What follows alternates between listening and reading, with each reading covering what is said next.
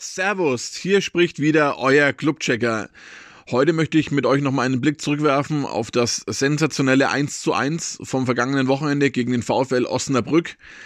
Über das Spiel an sich möchte ich in der Folge jetzt gar nicht zu viele Worte verlieren, weil ich glaube, dass es das Spiel nicht verdient hat, groß analysiert zu werden.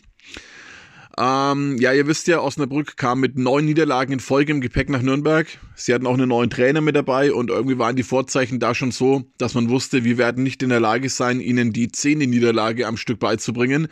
Und ja, so sollte es ja dann auch kommen. Zum Spiel, ja, die erste Halbzeit war ähm, knapp über Grasnarbe vom Niveau her. Also es war bodenlos anzuschauen und ähm, sicherlich war das Spannendste noch ähm, der Hagelschauer oder dann eben der Halbzeitpfiff, der alle Spieler oder Zuschauer vor den Fernsehschirmen dann aus dem Schlaf gerissen hat. Mehr hatte die erste Halbzeit tatsächlich nicht zu bieten. Die zweite Halbzeit begann dann aus unserer Sicht, ja, drücken wir es mal positiv aus, ganz ordentlich. Ähm, wir sind dann ähm, nach einer Ecke von Geis ähm, durch ein Kopfballtor von Scheffler mit 1 zu 0 in Führung gegangen.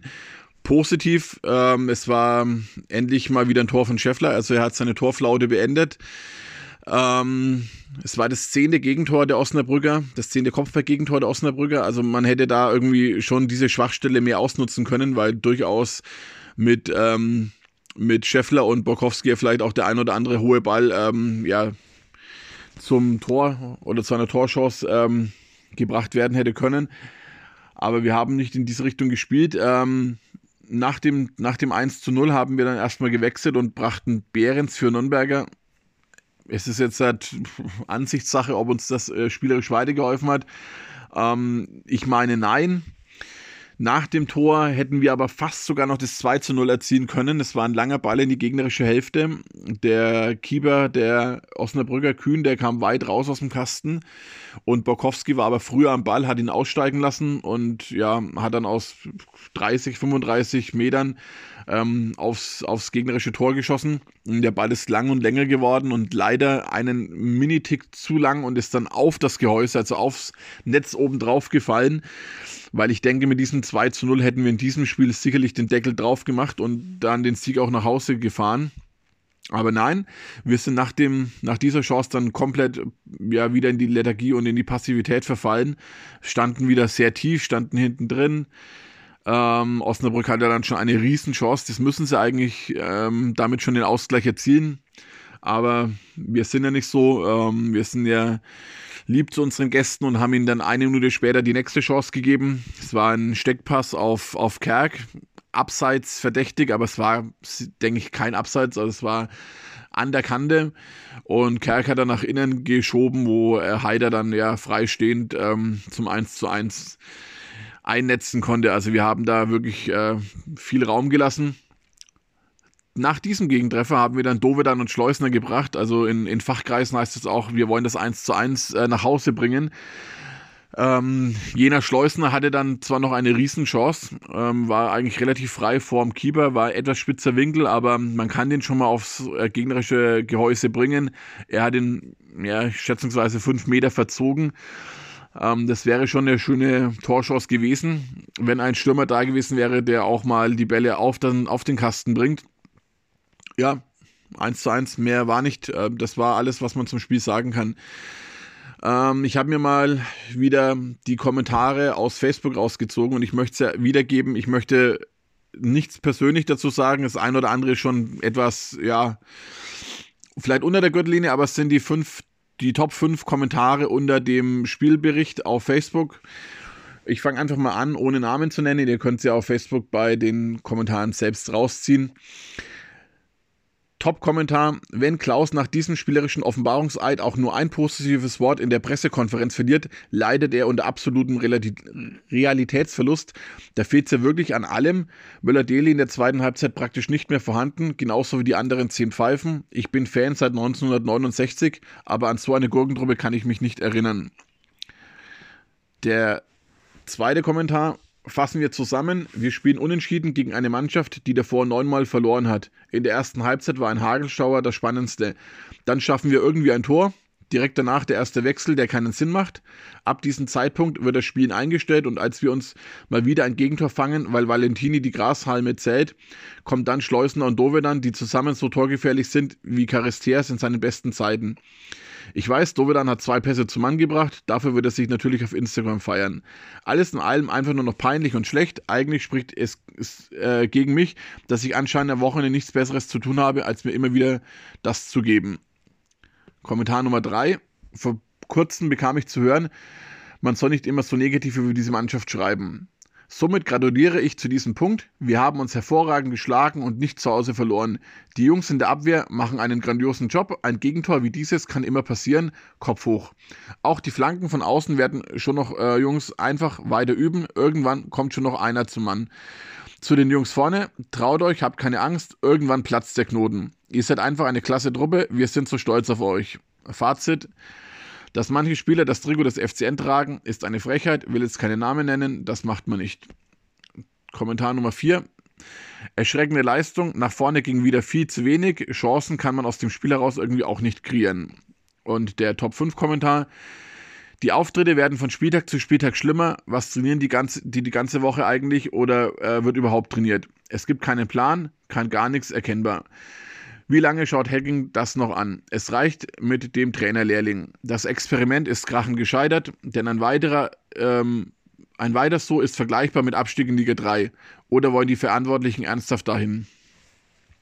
Ja, also vieles ist etwas überzogen von diesen Kommentaren und ähm, einiges trifft sicherlich den Kern, ähm, wenn man mal den Sarkasmus und die Ironie rauslässt, weil meine Analyse ja durchaus auch einiges davon beinhaltet hat. Ähm, grundsätzlich äh, wird jetzt auch langsam äh, der Trainer in Frage gestellt, beziehungsweise in den Medien oder in den in Social Media schon an der einen oder anderen Stelle deutlich mehr.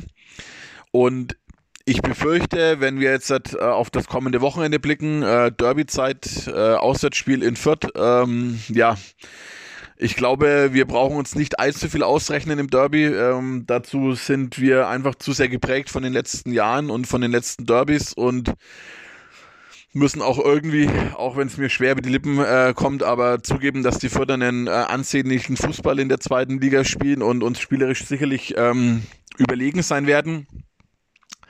Also meine, meine Hoffnungen und meine äh, Erwartungen sind eher überschaubar.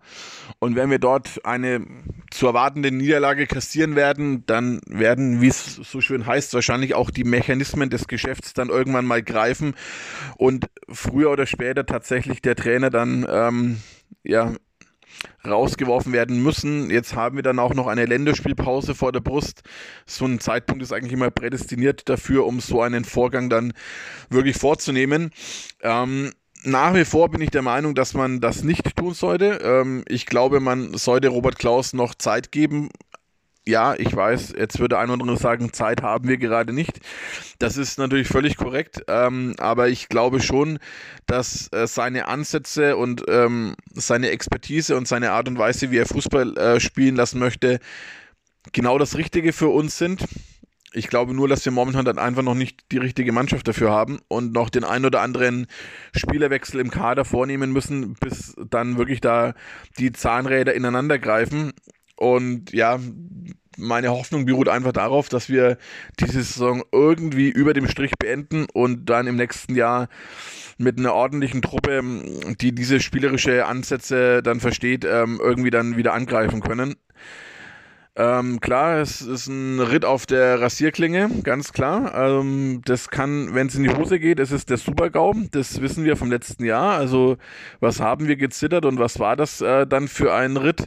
Und ähm, wir wissen ganz genau, der Abstieg in Liga 3 wäre ja wahrscheinlich das Aus für den Verein. Also ich, da male ich dann komplett schwarz. Also da gibt es auch für mich keinerlei Hoffnung mehr, dass wir dann irgendwie ähm, in, in naher Zukunft wieder Profifußball sehen können. Aber ähm, ich würde trotzdem noch an Robert Klaus festhalten wollen. Ganz klar muss ich, muss ich äh, ganz deutlich sagen und mich ganz deutlich mal hinter dem Trainer positionieren. Auch wenn natürlich die Analysen und Pressekonferenzen und die Stimme nach dem Spiel momentan immer irgendwie das Gleiche besagen und immer in die gleiche Richtung gehen und man immer sich dann selbst eingesteht, dass es zu wenig war, dass man schlafmützig war. Ja, also meine Herren, das kann doch jetzt nicht euer Ernst sein, dass wir nicht irgendwann mal aus dem Quark kommen und äh, mal aufhören, solche Analysen machen zu müssen. Wir haben jetzt gegen Osnabrück gespielt, zu Hause. Es war jetzt das, glaube ich, sechste Sechs-Punkte-Spiel, wo wir jetzt insgesamt fünf Punkte draus geholt haben. Also das gibt's doch nicht. Irgendwann müssen wir da wirklich mal den Bock umstoßen. Jetzt am kommenden Wochenende in Fürth wäre natürlich ein perfekter Zeitpunkt, um diesen Bock umzustoßen.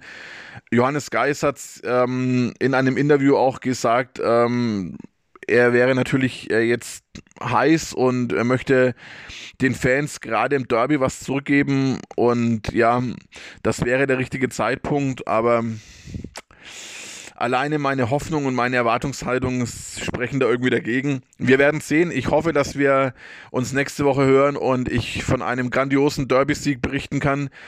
Ein Unentschieden in Fürth würde ich wahrscheinlich auch noch äh, unterschreiben und alles weitere werden wir sehen. Bis dahin, macht's gut, euer Clubchecker. Servus.